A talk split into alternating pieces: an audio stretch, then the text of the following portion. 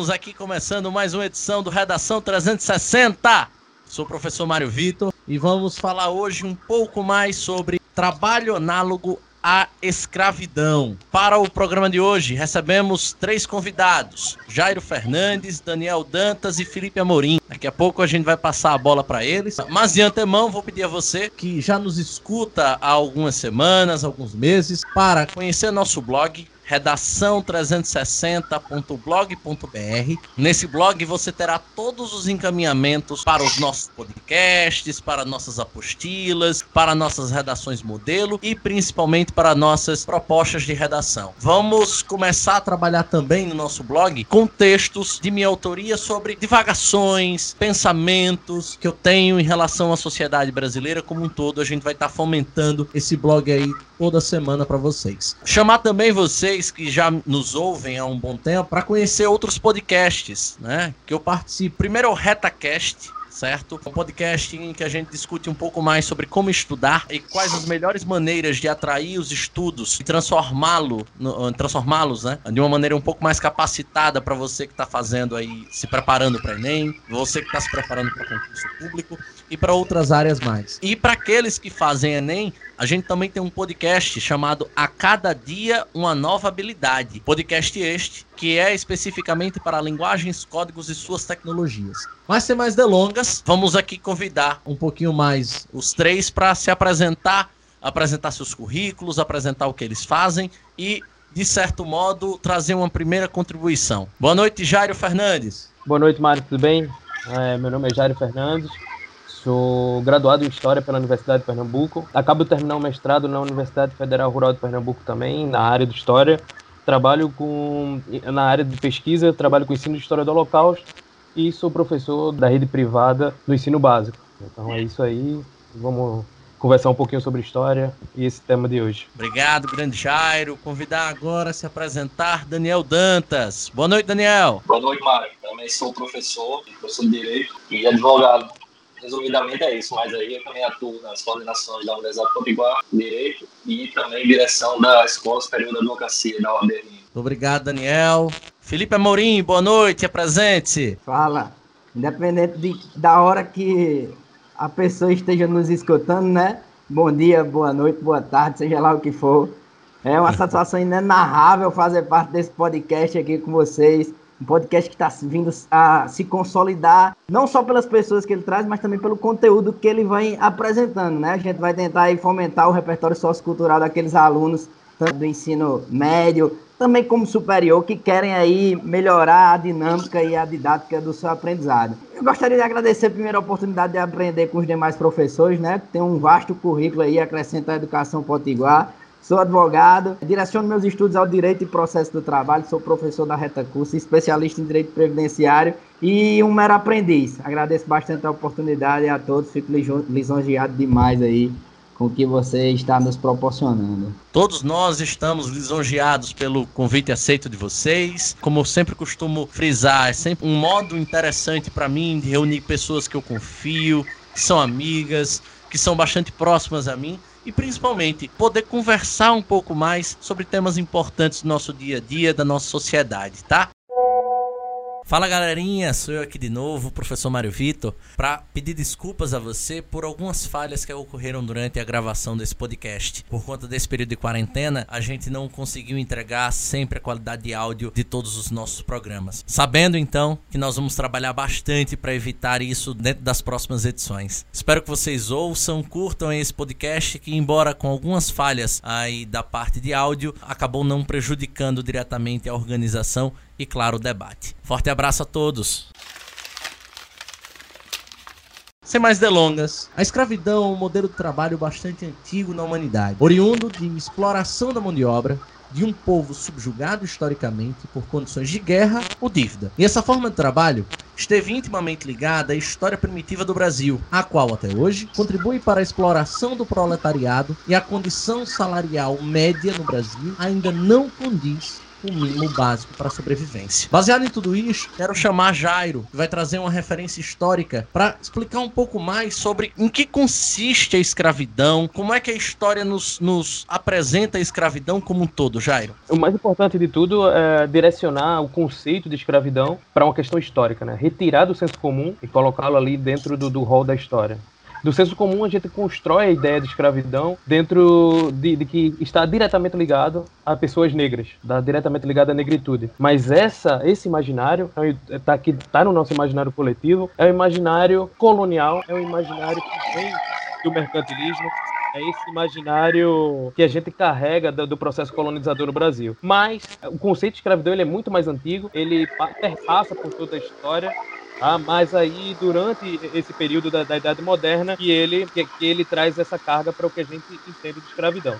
Mas eu gosto de um conceito do século, do século passado, acho que dos anos 80, mais ou menos, de um antropólogo chamado Claude Melassoir, que ele diz o seguinte, escravidão é um modo de exploração que toma forma quando uma classe distinta de indivíduos se renova continuamente a partir da exploração de outra classe. Isso quer dizer o quê? Isso quer dizer que a escravidão ela é pautada justamente na ideia e um modo de produção. Existe um modo de produção, uma classe que está ali como sendo essa que oprime e uma que está sendo oprimida dentro desse sistema para poder funcionar. Então é esse o conceito histórico que a gente utiliza, é essa ideia de história que a gente tem de escravidão, retirar do senso comum e colocar dentro de uma lógica sistemática que precisa de um modelo econômico para funcionar. Beleza? Show de bola. Aproveitando, né, esse gancho que você traz, é, é interessante. Né? Acho que um filósofo que traz um, um, pensamento baseado nessa relação, que é Hegel, né, quando ele traz o seu, a sua construção teórica do senhor escravo, ele, ele representa muito isso, né? A ideia de que existe um povo e esse povo hierarquizador faz com que os outros povos subjugados trabalhem para ele, sejam explorados, sejam de fato uma, uma mão de obra como um todo. E aí essa mão de obra, de fato, é escravidão, né? E aí eu trago o meu amigo Daniel para conversa perguntando basicamente, Dani, se você consegue perceber na sua experiência hoje como advogado, como professor também da área de direito, se há hoje no Brasil, se há hoje no mundo escravidão. Opa, existe sim a escravidão e ela, como foi bem falado por Jairo, ela modifica-se ao longo do, da história. Né? Então, até antes existia o conceito de economia, o sistema econômico que é vigente hoje, você tinha uma série de escravos, como hoje também nós temos escravos modernos, termo que nós estamos é analogia à escravidão. Não necessariamente você é um escravo no papel, mas você é tratado como tal. Então, lá atrás, no direito, você podia ser escravo por dívida. E em algum momento você proibiu-se que a dívida fosse geradora de uma escravidão. E aí no Brasil você avança no tempo com a liberação da escravidão, quanto quanto a proibição para alguns indivíduos, como os índios, por exemplo, eles eram proibidos de ser escravizados em determinados momentos, em determinada conjuntura. E aí, em algum momento, a princesa Isabel vai lá e, numa canetada, ela solta a proibição. E por isso as pessoas deixaram de ser escravos ou tiveram sua situação social e econômica modificadas por um simples pedaço de papel assinado. Então, ao longo do caminho, você tem uma série de conceitos jurídicos. Né? Então, pessoas são agregadas a outras por guerra, por dívidas, por questões históricas, simplesmente por convenções sociais. E já nos dias de hoje, você tem uma série de impedimentos que dificultam que alguém queira ou consiga que outra pessoa seja escrava, mas as pessoas continuam burlando o sistema. Né? Então, hoje em São Paulo, por exemplo, você andando em determinadas feiras livres, você escuta alguém anunciando que tem X bolivianos ali para vender como se fosse uma mercadoria. Do ponto de vista jurídico, a mercadoria é transacionável. Do ponto de vista social, você não pode vender uma pessoa. Então, são pessoas que são vendidas ainda nos dias de hoje. Você tem ainda pessoas que são vendidas como escravos sexuais, ou simplesmente você as detém e utiliza seus serviços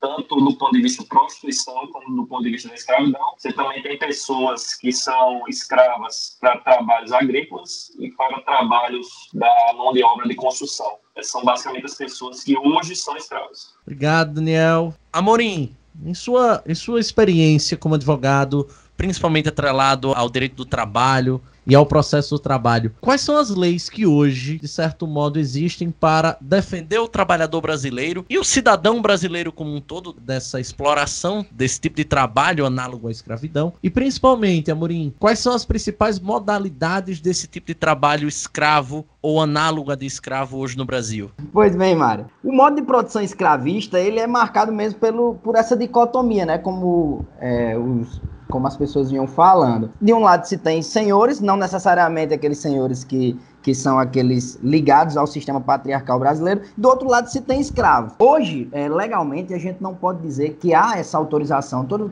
tendo em vista, inclusive, o, o nosso sistema constitucional do Estado Democrático de Direito, ninguém mais consegue deter aquele escravo aquela força de trabalho, ser proprietário daquela força de trabalho e fazer com que ele seja inserido naquele meio de produção e todo e qualquer produto daquele trabalho ele se aproprie inteiramente. Hoje a gente vive em um viés constitucional onde toda e qualquer pessoa que venha trabalhar, a gente necessita dar uma contraprestação. Por quê? Porque o que, é que a gente vê de sistema positivado que garante a, a população e tutela esses direitos? São princípios básicos da nossa Constituição, a dignidade da pessoa humana, a igualdade das pessoas, valores sociais do trabalho, proibição de tortura e muito menos o tratamento desumano ou degradante, né? Que o modo de produção escravista ele tem aí um viés extremamente degradante à sociedade. Mas aí você vai dizer, Felipe, você está entrando aí só no conceito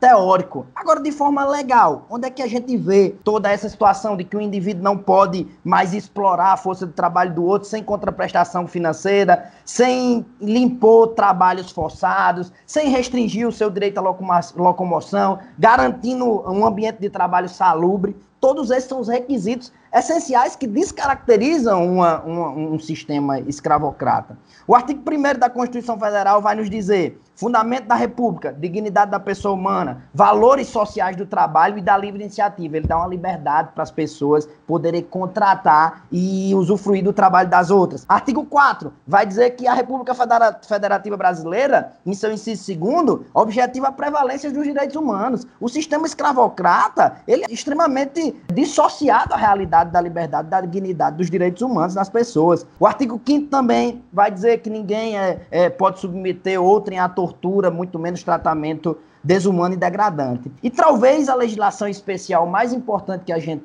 tenha também é o próprio artigo 149 do Código Penal, que desde 1940, ou seja, é uma legislação, digamos assim, antiga, que já tipifica como crime toda pessoa que venha reduzir o outro à condição análoga de escravidão. O que é isso? É tentar captar trabalho de forma forçada, é impedir o seu direito de ir e vir, né, aquele seu direito de locomoção, sobretudo por causa de dívidas que foram que, de dívidas que foram adquiridas no trabalho. E a gente tem também uma diversa gama de acordos e, e, tratados internacionais. A Convenção das Nações Unidas sobre Escravatura de 1926, emendada pelo Protocolo de 1953 e pela Convenção Suplementar de Abolição da Escravatura de 1956, foi ratificada pelo Brasil de 1966. O que é que ela fez?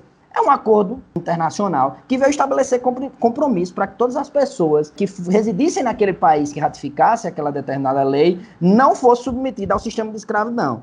Temos a Convenção número 29 das Nações Unidas sobre a Escravatura de 1926. De 1930, esta já de 1930, que é da OIT, né, que nós vamos falar um pouco mais adiante o que é a OIT. São mecanismos internacionais, todos eles que o Brasil veio a ratificar, né? A Convenção de 105 também de 1957 da OIT foi ratificada pelo Brasil. A Convenção Americana sobre Direitos Humanos, e aí já puxando um gancho aí com o que foi falado por Daniel, que ele disse que o, a, a, exploração de pessoas também pode vir a ser é, uma forma de escravidão. Ela já disse que toda e qualquer pessoa estrangeira que veio a ser submetida ao trabalho escravo também vai se igualar à definição de tráfico humano de pessoas e de escravidão. Ou seja, a gente tem uma vasta legislação que vem a tutelar e impedir que se mantenha, né, se perpetue o trabalho escravo no Brasil. Muito interessante esse gancho final, principalmente, Felipe, por uma, por uma simples reflexão, pelo menos para mim. A situação dos refugiados, de, seja de crises humanitárias, de guerra, e principalmente o que vem à mente de todos nós é situação de haitianos, venezuelanos, que vem ingressando no Brasil de uma maneira bem ampla né, nos últimos anos, principalmente pela crise, no caso humanitária, né, proporcionada pelos, pelas catástrofes ambientais no Haiti há mais ou menos 10, 8 anos atrás. E no caso da Venezuela, a crise política, né, a crise política proporcionando aí ah, um desemprego massivo, proporcionando aí dificuldade para a população, inclusive, comer por conta da inflação. E aí a gente vê que essas pessoas muitas vezes vêm para o Brasil sem a devida instrução, não têm oportunidades, né? Quantas e quantas postagens a gente já viu aí nos, nas redes sociais e que se tornam, inclusive, memes muitas das vezes, né? De pessoas pedindo trabalho, né? Venezuelanos pedindo trabalho, bolivianos pedindo trabalho, porque chegam aqui e muitas vezes não conseguem acessar de um modo legal, então o Estado acaba não sabendo nem mesmo da existência dessa pessoa, então essa pessoa fica abandonada. E aí muitas das vezes é a sua mão de obra acaba sendo explorada. Explorada por quem? Por quem de fato conhece um pouco mais, não só das leis, mas está ambientado no espaço, como é o caso aqui dessa situação dos refugiados. E aí eu me vem uma indagação. Eu gostaria que Jairo trouxesse um pouquinho mais sobre isso. Jairo, na história, existia trabalho escravo no meio urbano? Porque normalmente aquilo que me vem à mente é escravidão. A escravidão ocorre no meio rural, a exploração da mão de obra para plantio, no caso do Brasil, plantio do café, plantio da cana-de-açúcar. Existia na história um tipo de exploração da mão de obra na forma escrava no meio urbano? Sim, é, justamente como eu tenho falado no, no início lá, é que o senso comum, a construção do nosso imaginário coletivo sobre escravidão é, é mercantilista, né? É do mercantilismo, é da colonização, é justamente dessa construção construção agrária do Brasil, justamente porque a riqueza do Brasil foi construída dentro da agricultura, né, na agropecuária e tal e tudo mais. E mas sim, existia historicamente existiu, existiram uh, situações de escravos urbanos, principalmente na construção, eh, na área da construção, na construção dos grandes centros urbanos.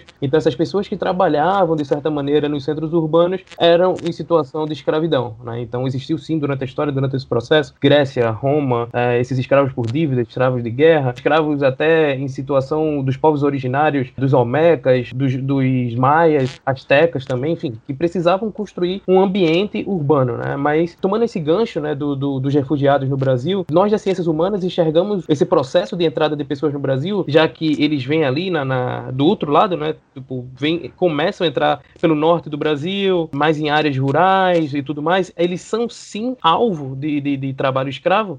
Inclusive, há uma crescente de 2017 para cá de pessoas em situação análoga é da escravidão principalmente refugiados, até o que você falou mesmo, pessoas que não conhecem a lei, não conhecem o sistema de trabalho e elas são envolvidas de forma natural com promessas de que vai melhorar, com promessas que até enchem os olhos, mas na verdade a gente sabe que são pessoas que são inseridas em uma situação de vulnerabilidade. Então é, é isso que nós das ciências humanas nos preocupamos. Com a chegada desses refugiados, qual será o desafio do futuro no Brasil? É, será um desafio saber lidar com essas pessoas, é saber lidar com o outro, enxergar o outro como uma pessoa e não como como uma peça, não como um produto, ou não como essa pessoa vulnerável que vai ser explorada de qualquer maneira. É, mas aí sim, a resposta é sim, existiu na história escravos fora do, do, do, do eixo rural, mas dentro dessa, dessa configuração urbana, e a preocupação com os refugiados também já foi um outro gancho que eu quis tocar aí pra gente debater mais, se possível. Interessante, interessante. E aí eu reflito e jogo aí para vocês, né? Pedir para, inclusive, Felipe e Daniel participarem nesse momento, que é sobre a situação como um todo nos dias de hoje. Segundo algumas pesquisas que, que eu acabei acessando, em 2017 nós tínhamos no mundo aproximadamente 44 milhões de pessoas trabalhando em modo análogo à escravidão. 44 milhões de pessoas. Isso foi trazido pela, pela revista Veja, né? Como disse em 2017. E aí, 44 milhões de pessoas no mundo inteiro trabalhando em modo análogo à escravidão é uma proporção, né? Se a gente for tratar isso de uma maneira mais clara, de um país de média extensão. Então, você tem aí uma população altíssima que acaba por sobreviver, né? Sobreviver, não viver sobreviver sendo explorada por, por durante muito tempo.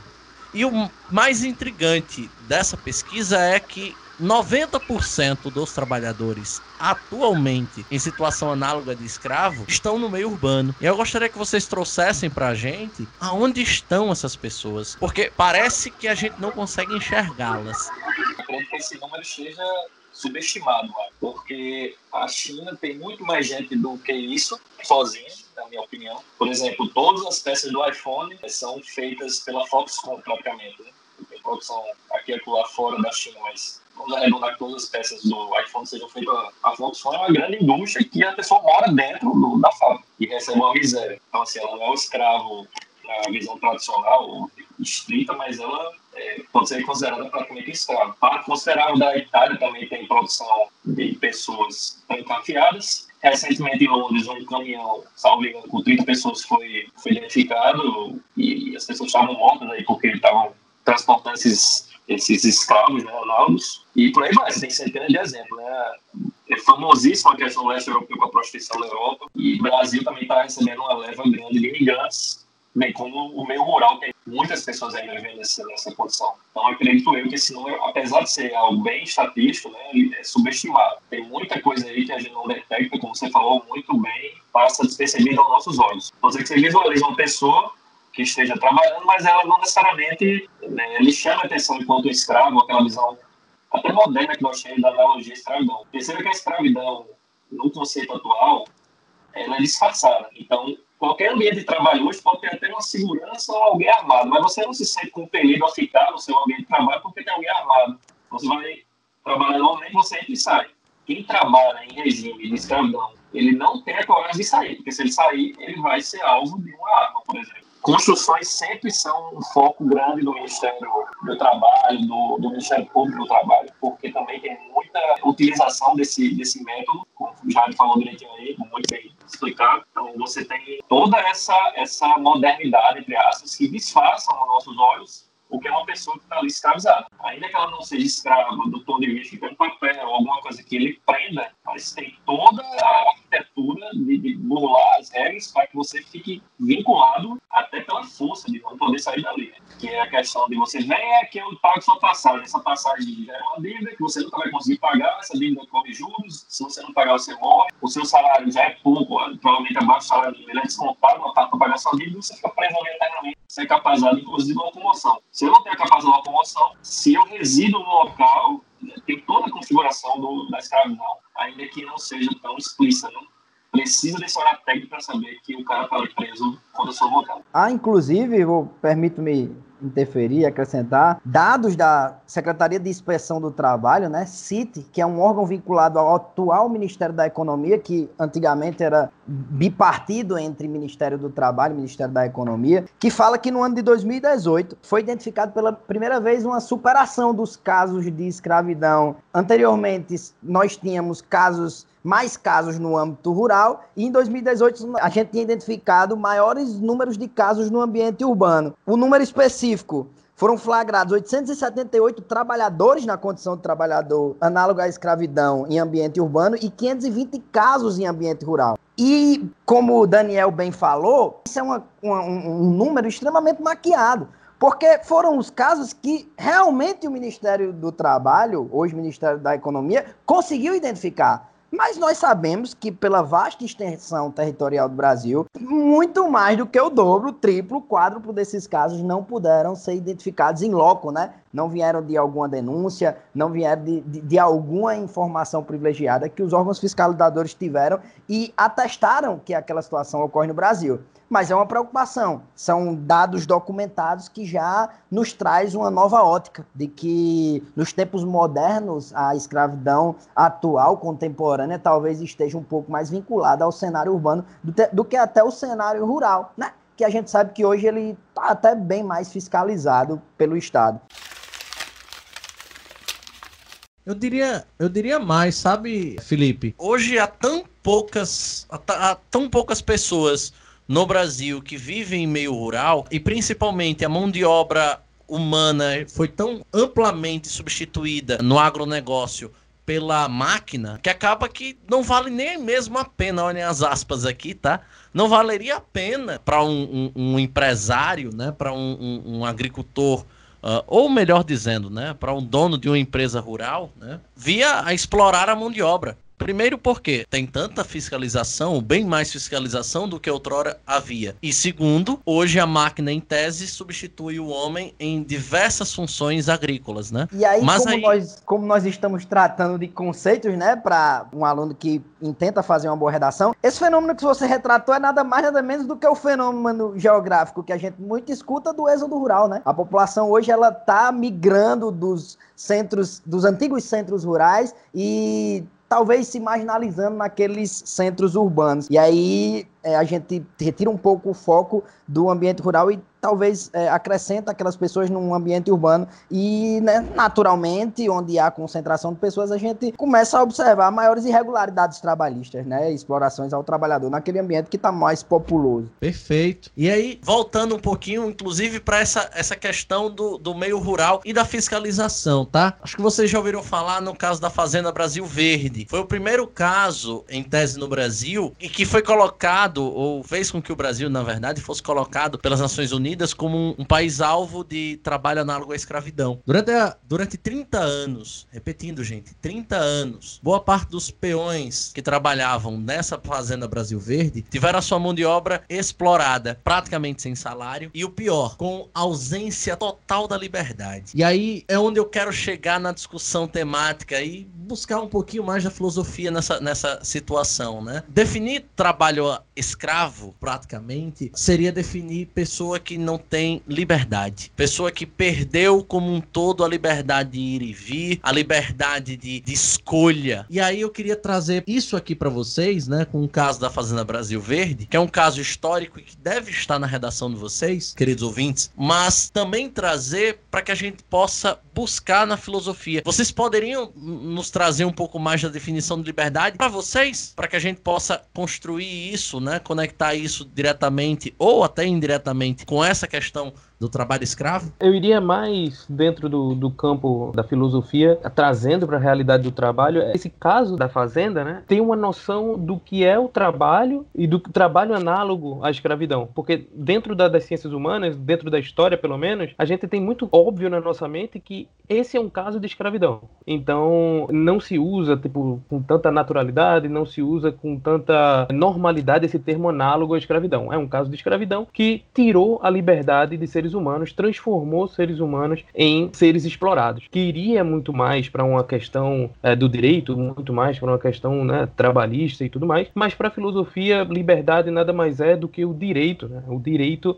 a aproveitar a vida. Né? Esse, esse é o conceito de liberdade que a filosofia entende, de ter esse direito de, de aproveitar, né? aproveitar a vida, aproveitar ah, já trazendo para o tempo presente ou para a contemporaneidade, aproveitar o que se tem na nossa, ao redor da nossa vida. Né? Isso é muito básico na filosofia. Sobre o aspecto do direito do trabalho, eu acho que a gente consegue visualizar, sobretudo, aquelas civilizações ocidentais, que elas possuem em seu íntimo muito correlacionada a ideia de trabalhar para poder aproveitar os momentos em que não está trabalhando. Ou seja, ela tem uma rotina de trabalho diária, semanal, mas que sabe que a legislação trabalhista vai lhe garantir em um determinado momento que aquela jornada de trabalho finalize naquele determinado dia, que ela tenha dignidade através do seu salário e ir até a sua residência e consiga manter a subsistência de sua família. E a liberdade ela entra neste ponto. O indivíduo ele não pode ficar subjugado a um grande empreendedor ou ao, ao, aquele que detém os meios de produção e ter a sua liberdade de locomoção cerceada para poder aproveitar os momentos em que ela não está trabalhando. E quando você tem um sistema em que rompe essa ideia de aproveitamento dos momentos das horas vagas, é, a gente cerceia totalmente a liberdade do indivíduo. Sob a nossa perspectiva ocidental, a gente tem muito bem consolidado esse patamar, mas até como o Daniel bem falou, Lá no Oriente, na China, por exemplo, é, a perspectiva do modelo de produção chinês hoje ele é tão volumoso que muitos empregados eles sequer possuem esse tempo livre para aproveitar. Eles tentam imbuir na sua sociedade que o trabalho é a própria liberdade do indivíduo. Eu acredito que é um sistema um pouco questionável, né? Inclusive, mais à frente, vamos dar dicas de leitura que talvez venham discutir um pouco mais aprofundada aí esse, essa situação de liberdade ou pseudo-ideário de liberdade pela ausência de locomoção de, de, em razão do trabalho. Eu vou fazer aqui uma, um paralelo com o matrimônio, para vocês terem noção de como não necessariamente as regras né, acabam facilitando dificultando a escravidão. Existe uma piada antiga, você entrou num casamento você ficou preso, né, porque você tinha impossibilidade de sair. Por quê? Você casou, a regra do direito impedia de finalizar aquele, aquele matrimônio. Inclusive, vamos utilizar o contrato de relacionamento. Por que essa piada é, prevaleceu durante muito tempo? Vários países proibiram que você separasse. Então, uma vez casado, para sempre casado. Salvo aquelas exceções. E aí, você, em algum momento, dependendo de cada país, você consegue, seja cultural ou de modo legislativo, ter autorização para finalizar aquele casamento e você voltar à sua condição de solteiro ou contrair um novo matrimônio. Por que, que muita gente não separaram? Imagine que você é, foi pego e sua esposa lhe traiu, ficou conhecido na cidade por traição. Não era fácil um homem pedir o divórcio nesse, nesse modelo, ainda que ele conseguisse. Então ele não tinha mais um bloqueio de, de proibição de separar mas não separava. Imagina que a mulher fosse alvo de agressão física. Ela às vezes não separava porque ela não ia ter uma renda. Seja porque a mulher não trabalhava, seja porque a mulher divorciada era marginalizada. Ou então porque simplesmente o casamento não deu certo, a mulher não quer mais ter relacionamento com aquela pessoa, o homem, e você era julgado para contrair um novo relacionamento. Você tinha até questão religiosa muito forte.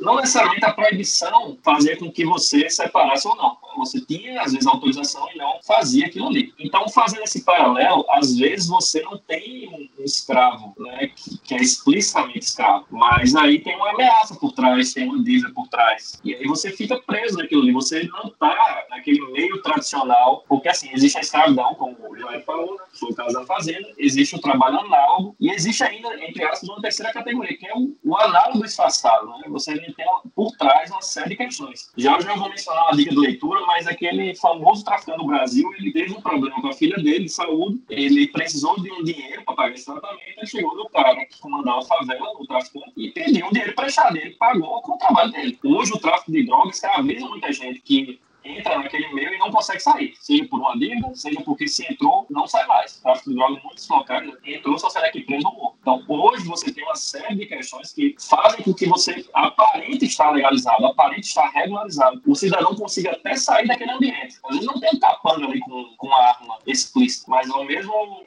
momento, como matrimonial, parece que podia, mas não quer arriscar ou não quer sofrer as consequências daquela saída. Então, quando um imigrante vem para São Paulo, ele veio voluntariamente ser escravo, é isso que você está dizendo? Não. Ele veio melhorar de vida, ele tem uma vida ruim, ele veio dar uma deu um upgrade, digamos assim, para sua vida, mesmo que ele se submeta àquilo ali. E às vezes ele pode até sair, mas ele não vai arrumar outro emprego. E aí ele fica se submetendo àquelas regras. Não necessariamente tem um cara armado na porta da fábrica lá, das costuras. Hoje o setor têxtil é muito polêmico isso. Né? Você não tem uma linha muito tênue do que, que é, o que pode e o que não pode. E aí o cara não tem um cara armado na porta lhe proibindo de sair, de ir ouvir. Porque a gente tende a, a dizer, escravo é, escravidão é isso. Analogia é aquilo, né? São termos técnicos que você faz o checklist ali para saber se aquele trabalho está ou não é, dentro das regras. E muitas vezes alguém lhe contrata sem, sem os direitos de trabalho, mas não necessariamente tem trabalho escravo ali, não, não tem exploração. Não é questão de estar ou não regularizado. São as circunstâncias que lhe prendem aquilo ali, seja do ponto de vista legal, seja do ponto de vista de você se sentir não incentivado a permanecer aqui. Muito interessante, mas muito interessante mesmo. Eu gostei particularmente da analogia, já que a gente você, você separou as palavras-chave, mas da analogia particular com a questão do tráfico de drogas, né? Se, se de certo modo a pessoa não tem liberdade para sair, aquilo pode se considerar ou ser considerado um tipo de, de, escravidão. Ou, pelo menos, se a gente conceituar a escravidão como ausência de liberdade, né? É, é, é Profundo. É, é, de fato o que a vulnerabilidade socioeconômica do indivíduo lhe traz. É uma pressão psicológica. O cara tá ali numa situação é, de necessidade extrema e que todo mundo consegue adentrar no seu psicológico e lhe condicionar uma situação que ele acredita que não tem como sair, que ele jamais vai estar liberto daquela situação, talvez por uma condição social, talvez por alguma condição ambiental em que o ambiente lhe impõe. Perfeito. Estamos caminhando aqui para a parte final, né, no nosso podcast. E aí eu gostaria de trazer uma das perguntas mais difíceis do nosso podcast costumeiramente. Temos um problema. Como é que solucionaremos? Jairo, na sua visão de humanista como um todo, e que se preocupa, obviamente, com os problemas de ordem social, como é que nós podemos solucionar um problema tão grave quanto a permanência, a existência do trabalho escravo até hoje e também do trabalho análogo à de escravidão. Difícil trabalho, mas que não é impossível. Acredito que com um trabalho muito sério e com o discernimento de com que há de políticas públicas no Brasil, analisar as políticas públicas, políticas públicas sérias, políticas públicas que possam trabalhar as pessoas que estão em situação de vulnerabilidade social, vulnerabilidade socioeconômica, aí daí a gente já pode começar a conversar. Aí a gente pode começar a sentar à mesa e conversar sobre as possibilidades de nova geração de emprego, condições de trabalho, mas com essa vulnerabilidade social trabalhada. Isso será um desafio para o Brasil, inclusive na situação que nós estamos gravando esse podcast agora, que é no meio de uma pandemia, que é no meio de uma situação que nunca foi vista no Brasil, que é uma situação nova para a gente. Mas sempre existiu esse problema, então é, tratar esse problema de vulnerabilidade também de consciência coletiva, consciência coletiva da população e já trazendo um gancho do que Daniel até trouxe, até levantou com relação à China, com várias marcas marcas que a gente sabe que fazem trabalhos análogos à escravidão, marcas que fazem, que praticam a escravidão, empresas que praticam a escravidão. E já puxando para a filosofia, fazer uma pergunta: a gente vai continuar consumindo essas marcas? A gente vai continuar comprando? A gente vai continuar não denunciando, não denunciando a Zara como já foi, não denunciando a Apple como já foi, continuar comprando no AliExpress como já foi, enfim, então a pergunta é: vamos continuar comprando? Não vamos levar a sério as políticas públicas de que vão trabalhar a vulnerabilidade socioeconômica? Essas são as perguntas que ficam pra gente também. Engraçado terminar até com perguntas, né? Mas enfim, são perguntas. Felipe. Eu acredito, é, acrescentando ao que Jário já nos falou, num verdadeiro tripé. É um tripé de prevenção, assistência e repressão. A prevenção é talvez um senso comum a gente tem que ter o fomento à educação. É, a informação para todas as pessoas, ela vai trazer um ideário do que é que ela precisa, vai libertá-las de fato. A assistência às vítimas é nada mais, nada menos do que compensar aquilo que já veio a lesar a sua personalidade, que já veio a retirar, a retirar a sua dignidade. Quando identificado um caso desse, os órgãos públicos devem automaticamente promover alojamento temporário para essas pessoas, compensações financeiras, direito, acesso a processos judiciais, a acordos trabalhistas e fomentar também, aí como uma modalidade de assistência, a qualificação profissional de cada indivíduo que estava submetido àquela situação. Dentro da assistência, eu também já acredito, e aí puxando um pouco a sardinha para o meu lado, eu acredito também, sobretudo, no papel do advogado trabalhista. O advogado trabalhista talvez seja aquela pessoa que ele tem a maior proximidade com as pessoas, que eventualmente vão a, a, a se submeter a um processo judicial trabalhista e que sofriam dessas condições de trabalhos análogos à escravidão. Ele tem um papel fundamental não de reparar financeiramente aquele indivíduo por meio de um processo, mas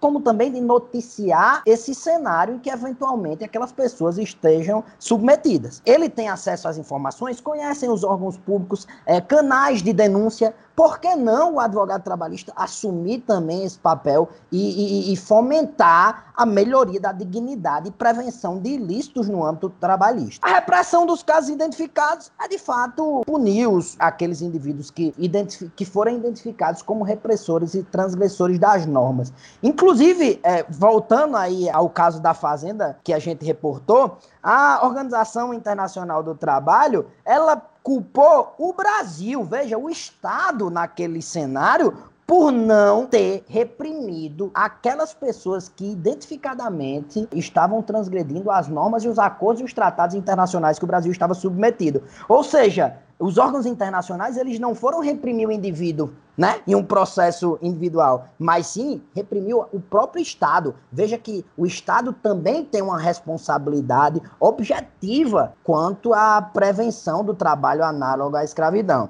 Acredito muito nesse tripé: assistência, prevenção né, e também repressão. Muito bom, muito didático. Daniel. Bom, eu acrescentaria também a questão dos incentivos, né? Então, você tem que incentivar que aquilo ali deixe de ser, entre aspas, lucrativo, para que as empresas que se fazem é, dessas, dessa mão de obra, seja precária, análoga, escravo, o que for, elas literalmente deixem o quase zerem né, a sua utilização. Você pode, por exemplo, ter uma legislação que dificulta empréstimos para quem utilizar o fundo detectado utilização na sua cadeia, que não necessariamente é uma utilização direta, pode ser indireta. Né?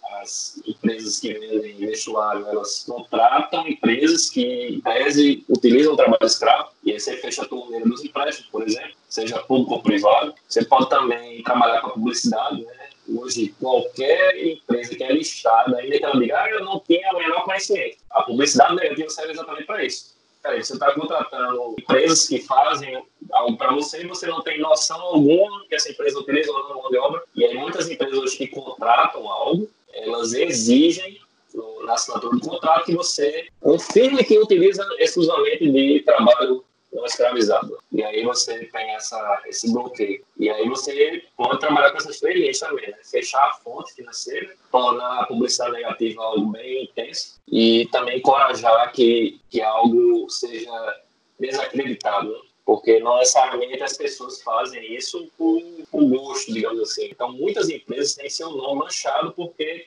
são, entre aspas, frouxas quando subcontratam alguma coisa. E, obviamente, com um mínimo de, de atenção, elas acabam fechando torneira para essas pragas. A gente sabe, por exemplo, que boa parte das roupas hoje são feitas na Ásia, né? O grosso aí, estatisticamente falando. E aí você não tem como vistoriar uma fábrica lá em Bangladesh, obviamente.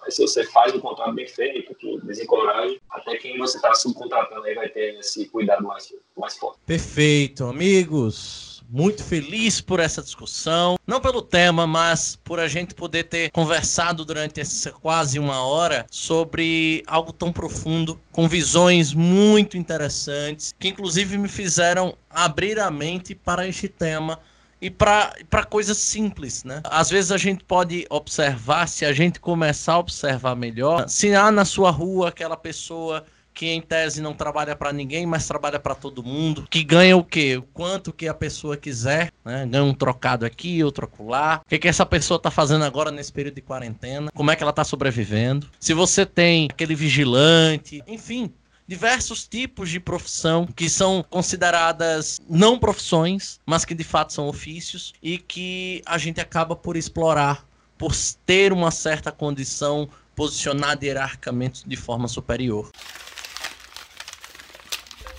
agradecer a todos vocês, né? Antes de passar a bola mais uma vez para vocês fazerem suas considerações finais e pedir que nessas considerações finais vocês tragam uma referência, um livro, um filme para esse período aí que o pessoal está nos ouvindo, esse período, pelo menos hoje ainda estamos em quarentena, provavelmente ficaremos aí por um, por um longo período ainda. Pedir a Jairo para se despedir do pessoal, despedir dos ouvintes e deixar um recado aí bacana, uma indicação bacana para eles. Primeiramente agradecer, obrigado pela oportunidade, pela conversa também, foi uma conversa muito interessante, conhecer, né, outras pessoas, Felipe, Daniel, e bater um papo sobre isso, sobre história, sobre esse problema da escravidão né, no Brasil contemporâneo e tal, dentro da contemporaneidade, isso é muito interessante, inclusive para temas de redação. E no mais, eu acho que a reflexão cabe, né, cabe é, refletir sobre, questionar-se, né, questionar sobre o que é escravidão, conceito de escravidão, o que nós fazemos para continuidade disso ou para não continuidade disso. E de leitura, é, sugestão de, de leitura, eu acho que para esse momento da vida, para esse ambiente de redação, o dicionário de escravidão e liberdade da Lilia Moritz Schwartz, que é uma escritora, uma história historiadora que está em alta, inclusive, né? Tá lançando vários vídeos, vários podcasts nesse momento, está discutindo muito sobre isso. É um livro interessante. E o documentário Guerras do Brasil na Netflix, os dois primeiros episódios.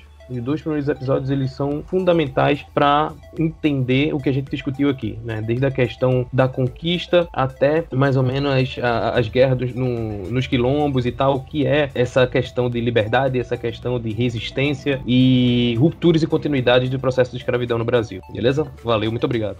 Eu que agradeço, meu querido. Daniel. Opa, Mário, obrigado pelo convite e vou para minhas dicas aí. Anota aí, pessoal. É, primeiro aquele clássico da escravidão ganhou o Oscar aos 12 anos, né? Sobre a, a clássica escravidão negra. Muito bacana aquele filme, pesadíssimo, para a gente ter uma noção real do, do detalhamento de como foi pesada essa mancha na, na humanidade, especialmente na América.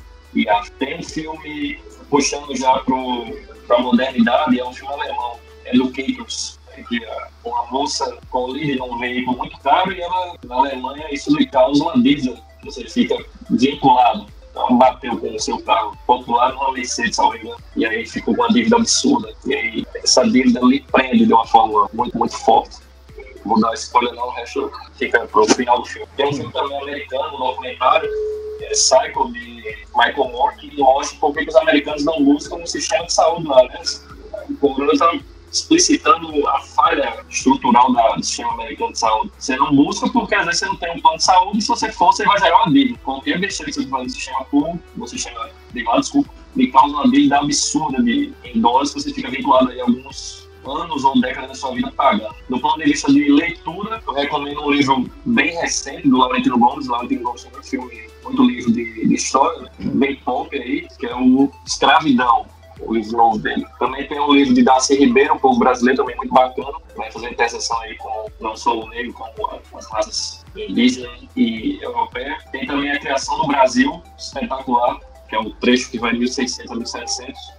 Muito bom para você entender a, como foi o movimento Bandeirantes, como eles escravizavam literalmente tudo que tivesse pela frente. E o filme, e o livro, desculpa, que eu mencionei aí na, no Escravidão Disfarçado, que é o Abusado do Caco Barcelos, que contando a história do tráfico, dos maiores traficantes e como que ele entrou no, no tráfico de drogas. Acho que são esses aí que me vem à cabeça agora. Quatro livros, dois filmes e um documentário. Show de bola, meu querido. Agradecer demais aí a sua presença. E aí você deixou um conteúdo muito vasto, né? Já que o pessoal tá na quarentena aí, tem um pouco mais de tempo em tese para ler, para assistir filmes. Felipe! Gostaria de agradecer a oportunidade de aprender com os colegas, né? Tanto Jairo quanto Daniel e Mário Vitor também trouxeram informações relevantes para que a gente possa aumentar o nosso repertório, né? Então, é, como indicação literária, Casa Grande e Senzala, um clássico de 1933, sociólogo Gilberto Freire, ele vai tratar um pouco aí a respeito do patriarcalismo brasileiro, como as casas grandes, né, dos antigos engenhos, como seu cenário influenciava para que aquela situação perpetuasse o sistema de escravidão. É interessante ter um olhar muito especial a respeito do modo de produção escravista no Brasil, né? Que é aquele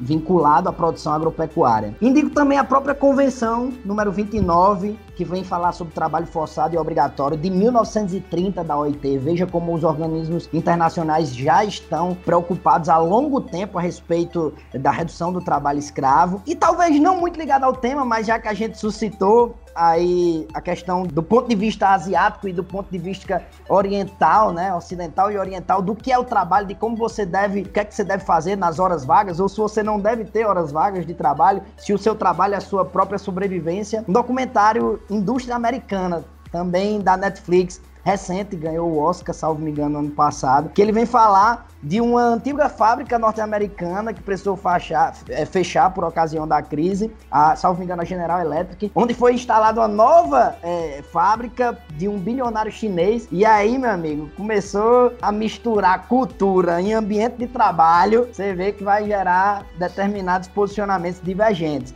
Essas são as minhas três indicações: um livro, uma legislação para quem tem interesse e também um documentário. Meu repertório não é tão vasto quanto os demais, mas prometo que vou ler e assistir os vídeos e documentários deles. Show de bola, meu querido. Muito obrigado. Vou deixar aqui uma mensagenzinha a todos de agradecimento. Vocês contribuíram bastante para essa edição, mesmo em quarentena, a gente é à distância, mas conseguimos fazer essa gravação para manter o conteúdo em dia para os nossos alunos. Duas indicações, uma literatura literária, uma cinematográfica. A primeira literária seria a dialética do senhor escravo, que é a construção de Hegel. Para mim faz total sentido a perspectiva que ele traz, inclusive converge bastante com a discussão que nós tivemos aqui. E a segunda é um, um filme fantástico que, embora não toque tanto assim na perspectiva da escravidão, mas faz uma relativização muito forte na questão do negro, chamado O Mordomo da Casa Branca. Tem uma relação dele com uma geração de luta em prol dos valores dos negros, dos direitos dos negros, a perspectiva do Malcolm X versus o Luther King. E o mais interessante, tudo isso visto por uma pessoa que trabalha na Casa Branca, mas que trabalha como mordomo, sendo ele negro, passando por diversos presidentes, de diversas formas ideológicas, diversos pensamentos, alguns racistas, outros não, até a chegada de Barack Obama. É muito interessante esse filme e seria uma distração legal para você que está em casa nesse período. No mais, agradecer imensamente mais uma vez a participação de todos, pedir para vocês seguirem nossas redes sociais, arroba mario.v.maciel, arroba redacal360 e também arroba retacursos. Belezinha, galera? Forte abraço. Não deixa de conferir no blog a redação modelo e a proposta de redação sobre esse tema. Até a próxima!